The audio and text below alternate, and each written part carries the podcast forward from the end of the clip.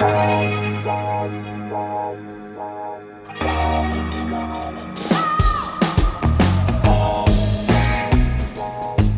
à lire, un podcast de Bernard Poirette.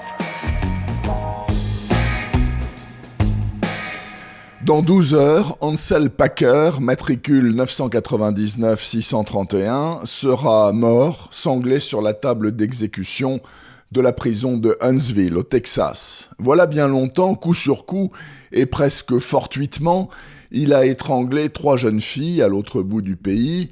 Itzy, Angela et Lila avaient, comme on dit, toute la vie devant elles. Ansel et ses démons en ont décidé autrement. Ensuite, le tueur s'est calmé pendant une vingtaine d'années, comme repu de son festin.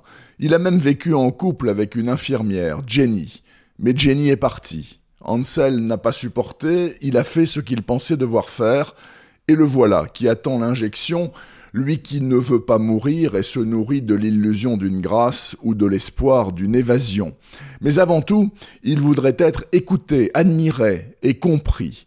C'est beaucoup demandé et pourtant trois femmes, chacune pour des raisons bien différentes, s'intéressent au pensionnaire du couloir de la mort. En premier lieu, Lavender, sa propre mère, qui l'a abandonné alors qu'il avait quatre ans, seul avec son petit frère.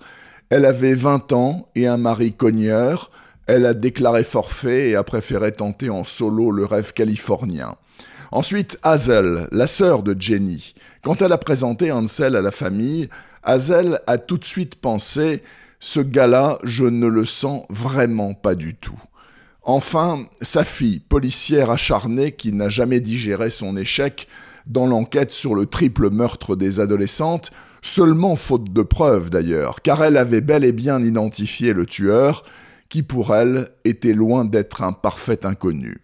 Au fil des douze heures qui s'écoulent, une à une, chacun livre sa vérité.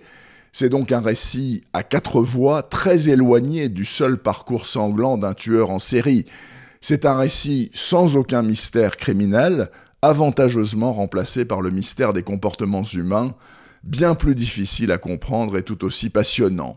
La preuve dans Une exécution, très brillant polar signé Dania Kukafka, ça vient de sortir aux éditions Bûcher-Chastel. Retrouvez le podcast C'est à lire avec Bernard Poirette sur toutes les plateformes de téléchargement. Et rendez-vous sur le site bernardpoirette.fr pour vous abonner à la newsletter et être informé dès qu'un nouvel épisode est publié. Suivez toute l'actualité du podcast C'est à lire sur les pages Facebook et Twitter de Bernard Poirette.